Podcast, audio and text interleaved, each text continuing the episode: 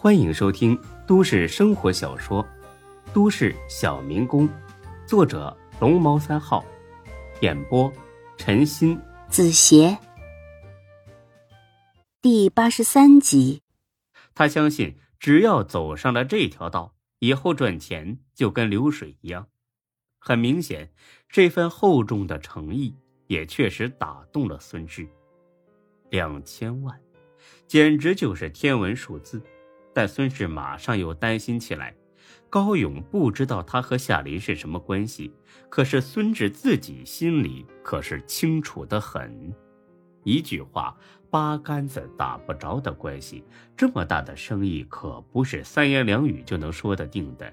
尤其是现在自己和夏兰同居了，夏林更不可能帮忙了。不瞒你说，高大哥，夏董这人呐，很固执。有地的话吧，他肯定更愿意自己拿来开发，那样利润更大。他完全没必要交给你做呀，你说是这个道理吧？对此，高勇也有准备。老弟啊，你说的很对，但是我如果把利润的三成分给他了呢？他什么都不管，只要点点头就有几千万拿，这笔买卖也不算亏吧？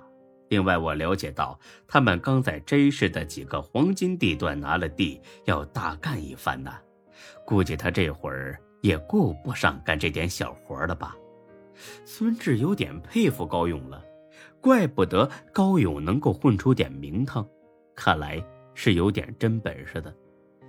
看来高哥是早就有这个计划了。哎呀，是啊，就等这么个机会了。孙老弟啊，这个忙你可得帮我呀。看着高勇迫切的眼神，孙志心里大有感慨。看来多认识几个牛逼人物确实有好处。要是这事儿能成，自己等于是动了动嘴皮子就赚到了上千万，这买卖太划算了，他没有拒绝的道理。孙志决定要试一试。这样吧，我给夏彤打个电话，我看看他是什么意思。哎。行行行，谢谢老弟了。说完之后，高勇就直勾勾的盯着孙志，等着他打电话。直到孙志不好意思的笑了，高勇这才意识到自己在场不合适。那个，我上个厕所。等他走了出去，孙志犹豫片刻，给夏佳琪打了电话。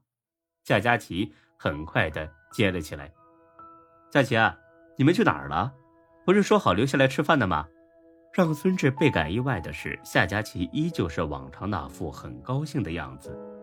夏佳琪说：“趁着不到饭点儿，陪妈妈到附近的贵和商场买东西去了。”哦，那你们买完了快点回来啊！我还没好好的感谢阿姨呢。好的。嗯，什么妈妈？你等一下，志哥。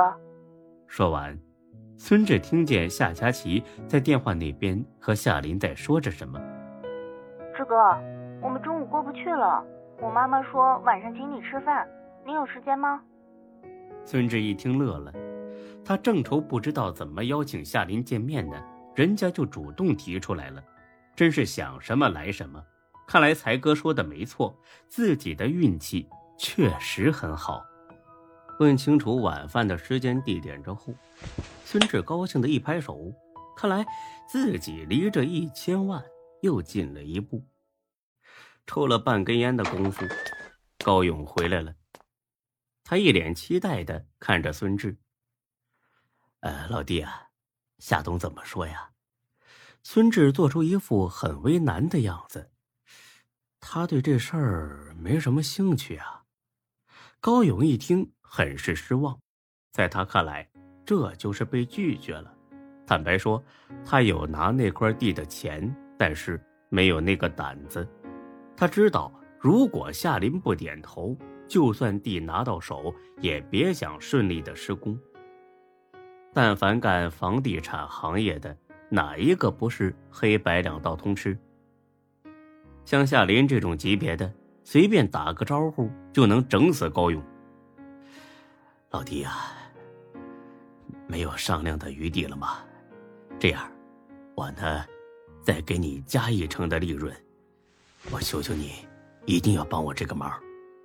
孙志听完之后，心里咯噔一下，这等于是几分钟的时间又多赚了一千多万。俗话说：“收人钱财，替人消灾。”他这回呀，真得好好的帮高勇一次了。高哥呀，这事儿不是钱多钱少的事儿。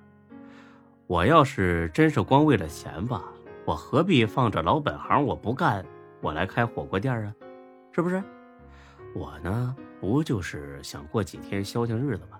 啊，这样，看在之前呢，你帮我找唐云的事上，我呢再找夏董聊聊，我晚上请他吃个饭，我再给你争取一下。不过结果怎么样，我不敢说呀。高勇本来几乎都绝望了，听孙志这么一说，马上站了起来。老爹，老爹，谢谢你啊！你放心。事成之后，我绝对不会忘了你这份情谊的。哦，对了，你稍等一下啊！说着，高勇一溜烟的跑了下去。孙志从窗户上一瞅，他呀上车里拿东西了。没多大一会儿，高勇又回来了。老弟啊，你这是为我的事忙活，也是为我的事儿请人吃饭。我不能让你又操心又掏钱的，这是两万块，你拿着。今晚这饭呢，算是我请的。孙志很想伸手去拿，但是短暂的考虑之后，还是拒绝了。高哥，我都说了，我要是为了钱吧，我不能掺和这事儿。你这么做就是看不起我了。我冲你今天能祝贺我开业。我也会尽我所能的帮忙，你快点把钱收起来，你这样就太见外了，你知道不？见孙志这么仗义，高勇呢很是感激。哎呀，孙老弟啊，咱们第一回见面的时候，我就觉得你是个好人，我真没看走眼。以后你也用得着哥的地方，你尽管说话，我高勇绝对没一个不字儿。行，我不能跟高哥客气，那我跟夏总约一下。等晚上商议出什么结果，我再马上告诉你。哎哎，好好好，老弟啊，谢谢你了。那我上一楼和李大毛聊会儿天哎，好嘞。孙志新说呀，这高勇真是乐坏了。刚才还对人家李大毛爱答不理的，现在呢，竟然主动的要找他聊天去。估计一会儿李大毛也得大吃一惊。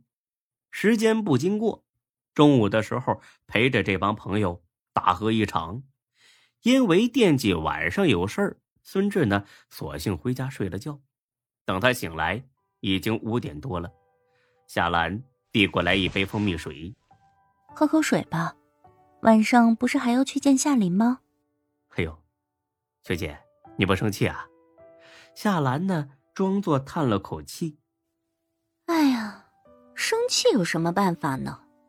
谁让人家夏佳琪长得这么清纯可爱呢？晚上要是不回来了，提前告诉我一声，我也好找个小白脸来陪我睡觉。呵呵，想得美！等我回来收拾你啊！哼，小色魔，快起来洗漱一下吧，衣服我给你准备好了。简单的收拾了一下，孙志打车来到了一处非常隐蔽的会所。这会所沿河而建，上下三层，面积不大，但是内部的装潢却是奢侈至极。想必能来这儿吃饭的都不是一般人。夏佳琪呢，早就在大厅里等着了。志哥，你来了呀？还带礼物了？我看看是什么好东西。孙志笑着递了过去，他自己压根儿啊就没想到要带礼物。是夏兰觉得空手来赴约不礼貌，所以呢，给他买了两瓶红酒。就这么两瓶红酒，花了夏兰三万多块。孙志笑着说：“是贫穷限制了他的想象力。”还说觉得自己是被夏兰包养了。夏兰说：“等到晚上那个时那什么时候啊，让孙志呢卖点力，就算是肉偿了。”夏佳琪看了眼孙志，夸起孙志来。好了，我妈妈最喜欢的东西就是红酒，她一定会很高兴的。走，她在楼上等咱们呢。本集播讲完毕，谢谢您的收听，欢迎关注主播更多作品。